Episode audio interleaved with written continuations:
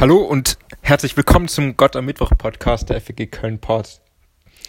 Das Ziel dieses Podcasts ist es, deine persönliche Zeit mit Gott zu unterstützen, mitten im Alltag. Dazu gibt es die Erklärungen zu Bibeltexten, Impulse zum Leben mit Jesus und mehr. Ich hoffe, dass das wirklich dazu beiträgt, dass du Gott mehr kennenlernst und ihn mehr liebst. Das ist mein Gebetsanliegen für dich. Ich selbst bin Pastor Gerd aus Köln und für diesen Podcast verantwortlich. Heute machen wir einen weiteren Schritt in der Apostelgeschichte und versuchen uns einen Überblick zu schaffen über die Kapitel 13 bis 19 oder genauer gesagt Kapitel 12, Vers 25 bis 19, Vers 20.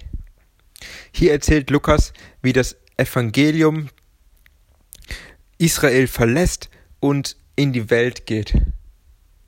Das tut er anhand der sogenannten drei Missionsreisen des Paulus. Die erste geht in die römische Provinz Asia. Das sind die Kapitel 13 bis 14. Dann ähm, Kapitel 15, Vers 36 bis 18, Vers 22 ist Paulus durch mehrere Orte in Griechenland unterwegs und schließlich die dritte Missionsreise, Kapitel 18, 23 bis 19, Vers 20, fokussiert sich auf Ephesus. Wir haben hier viele Orte, die genannt werden. Und das Thema ist wirklich zu sehen, das Evangelium verbreitet sich rasant und wie ein Brandfeuer über die ganze, über die ganze Welt. Damit wird Apostelgeschichte 1, Vers 8 aufgenommen. Ihr werdet meine Zeugen sein in Judäa, Samarien und bis an das Ende der Welt. Eine besondere Betonung oder Problematik vielleicht ähm, in diesen Kapiteln liegt daran, dass das Juden nicht nur in die ganze Welt geht, sondern damit auch nicht nur mehr Juden gepredigt wird, sondern auch Nichtjuden. Im Zentrum dieser Missionsreisen steht das sogenannte Apostelkonzil. Das ist im Kapitel 15, die Verse 1 bis 35. Hier geht es um die Frage, was machen wir mit den Nichtjuden, die das Evangelium bekommen? Müssen die auch jüdische Sitten und Gebräuche annehmen? Oder gilt das Evangelium direkt für sie? Und sie entscheiden, ja, es gilt direkt für sie. Das Entscheidende ist, was Jesus getan hat und nicht das, was Sitten und Gebräuche sind.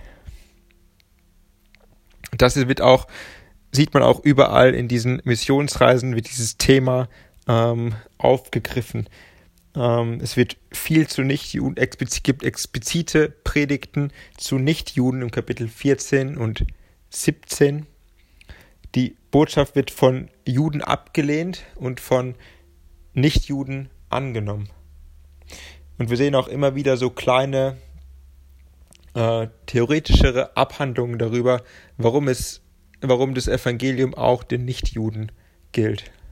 Das ist ein ganz wichtiger Schritt so in der Missionsgeschichte und Theologie der jungen Kirche, dass das Evangelium nicht nur für die Juden gilt, wo, wo Jesus herkommt, er war ja Jude, sondern eben auch für die Nichtjuden. Besonders betont in diesen ähm, Missionsreisen ist Ephesus. Die ganze dritte Missionsreise ähm, spielt, äh, zielt auf Ephesus ab. Und das sehen wir auch besonders darin, dass zu Beginn dieser Missionsreise eine ganz interessante Begebenheit geschieht. Und zwar empfangen ein Kapitel 19, 1 fortfolgende, einige ähm, Jünger den Heiligen Geist.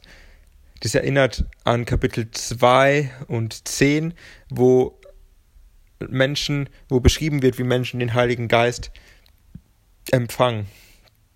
Und da damit wird immer wieder markiert, dass der Heilige Geist genauso wirksam ist in dieser Gruppe und sozusagen das Siegel Gottes ähm, darauf, dass er hier wirkt. Und Ephesus wird ähm, so dadurch besonders betont und das ist auch deshalb, weil Ephesus so eine geografische, sehr, sehr zentrale Lage hat und einfach auch ein Knoten und strategischer Mittelpunkt für die Mission der ersten Christen war. Der Heilige Geist spielt aber durchweg eine bedeutende Rolle. Wir sehen in Kapitel 12, 25, wie Barnabas und Paulus durch den Heiligen Geist geschickt werden in die Provinz Asia, um dort zu evangelisieren. Das gleiche ähm, sehen wir auch in Kapitel 16, ähm, Vers 6 am Anfang der zweiten Missionsreise.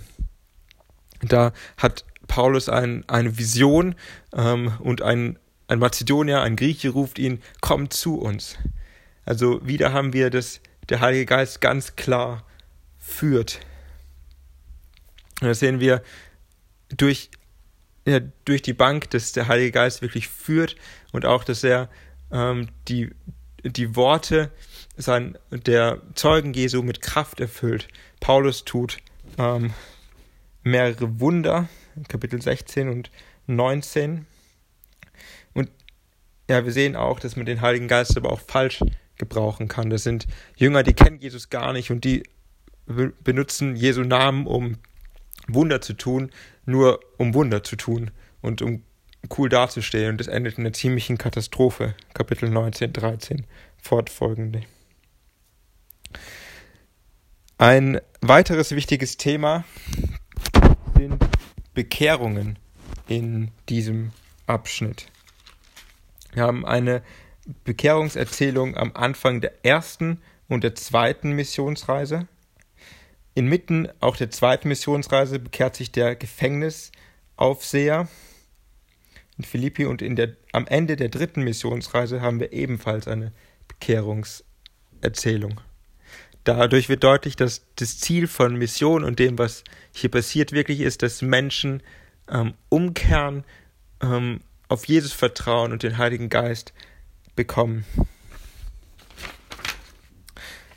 Das wird auch dadurch bestätigt, dass Gemeinde wieder ein großes Thema ist in diesen Kapiteln. Wir sehen immer wieder, wie Paulus, ähm, nachdem er Orte besucht hat, wieder dorthin zurückkehrt und dort die Jünger ermutigt. Das ist Kapitel 14, 22 bis 24, Kapitel 15, 41, Kapitel 16, 4 und 5 und Kapitel 18, Vers 23. Das bedeutet, dass es zeigt, dass das Ziel von dem Ganzen, das übergeordnete Ziel wirklich lebendige Gruppen von Christen sind, in, des, in denen das Evangelium zusammen gelebt wird und geteilt wird und in die Welt hinausgetragen wird. Ähnlich wie es die Gruppen in, in Jerusalem waren, wo die ausführlich beschrieben werden. Ein weiteres interessantes Feature sind ähm, die Erwähnung von Mitarbeitern in diesem Kapitel. Da ist Barnabas, da ist Silas, da ist Timotheus, da ist Aquila und Priscilla und da ist Apollos. Es wird, Paulus ist zwar die große Figur in diesen Kapiteln, aber es wird deutlich, er ist nicht alleine. Es ist etwas, es ist eine größere Bewegung und es ist keine Ein-Mann-Show, sondern, sondern etwas, wo viele Menschen dran beteiligt sind. Ebenfalls ähm, durchgängig ist, dass dem, dem Evangelium widerstanden wird. Das ist teilweise geistlicher ähm, Widerstand. Da ist zum Beispiel ein, ein Zauberer, der seinen, äh, ja, der jemanden abhalten möchte davon, Jesus zu erkennen oder von Dämonen besessene Leute. Ähm, und da ist politischer Widerstand. Ähm, Paulus ist im Gefängnis. Er wird angeklagt. Und da ist auch physischer Widerstand. Paulus wird einmal sogar gesteinigt. Immer wieder sehen wir aber, wie das, wie der Heilige Geist und die Kraft Gottes ähm, ja, und das Evangelium bestätigt werden dadurch, dass diese, diese Widerstände überwunden werden. Paulus hat Autorität in geistlichen Fällen. Ähm, Paulus wird freigesprochen bei politischen Widerständen. Ähm, das stellt auch dar, dass er unschuldig ist und das Evangelium eine rechtschaffene Botschaft. Und bei der Steinigung, da ist er zwar wie tot, ähm, überlebt die Sache aber.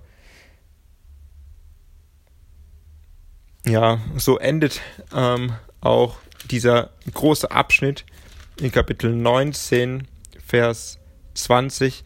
So breitete sich das Wort aus durch die Kraft des Herrn und wurde mächtig.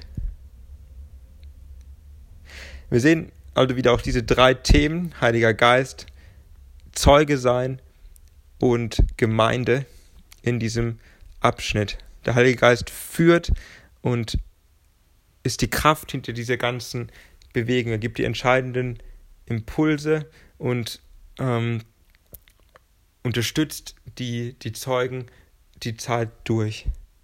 Zeuge sein bedeutet, von Jesus zu erzählen. Das Wort Gottes steht im Mittelpunkt der Zeugenaktivität. Es bedeutet aber auch, zu leiden und Widerstand zu bekommen. Und Gemeinde, darauf kommt es an, dass Menschen sich bekehren und in eine Gemeinde kommen, wo sie unterstützt werden von einer Gemeinschaft von Christen und dort zusammen christliche Gemeinschaft leben. Ich hoffe, dieser kleine Überblick hilft dir, diese Kapitel besser zu verstehen und auch selbst an diese Sachen anzueignen, dass sie dir tiefer ins Herz rutschen und in dein Leben so übergehen. Das war für heute der ähm, Gott am Mittwoch Podcast mit dem Überblick über Kapitel 13 bis 19 der Apostelgeschichte. Das nächste Mal ähm, schauen wir dann, wie es weitergeht. Bis dann und Gottes Segen. Ciao.